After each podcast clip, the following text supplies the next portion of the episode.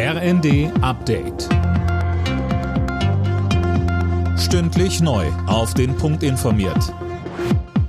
Ich bin André Glatzel. Guten Tag. Der Tankrabatt zeigt offenbar bereits Wirkung. Die Preise für Diesel und Benzin sind laut ADAC an vielen Tankstellen wieder unter 2 Euro gesunken. Auch das 9-Euro-Ticket ist heute an den Start gegangen.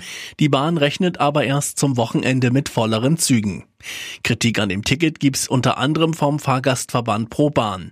Verbandchef Detlef Neuss sagte im ZDF, Natürlich entlastet man jetzt erstmal die Pendler von den Folgen der Ukraine-Krise, aber das Geld wäre ganz sicherlich besser angelegt gewesen, wenn man es in die Fläche gesteckt hätte, wenn man es in die Infrastruktur gesteckt hätte. Das wäre nachhaltiger gewesen.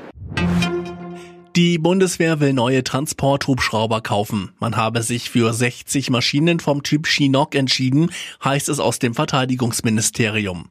Kostenpunkt gut 5 Milliarden Euro.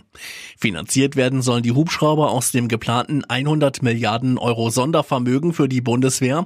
Verteidigungsministerin Lambrecht sagte zu dem Modell im Bundestag. Es ist erprobt, es ist das Rückgrat des europäischen Lufttransports und mit diesem Modell stärken wir unsere Kooperation Funktionsfähigkeit in Europa.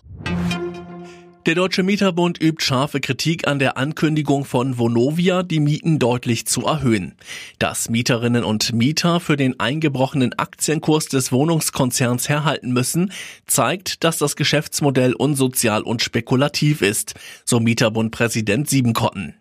Vonovia hatte im vergangenen Jahr rund 1,7 Milliarden Euro Gewinn erzielt und den Aktionären die höchste Dividende der Unternehmensgeschichte ausgezahlt. Weil es immer mehr übergewichtige Kinder gibt, will Gesundheitsminister Lauterbach den Sportunterricht stärker fördern. Das kündigte er in der Bild an. Grund für die Gewichtszunahme bei Kindern und Jugendlichen ist mangelnde Bewegung während der Pandemie. Alle Nachrichten auf rnd.de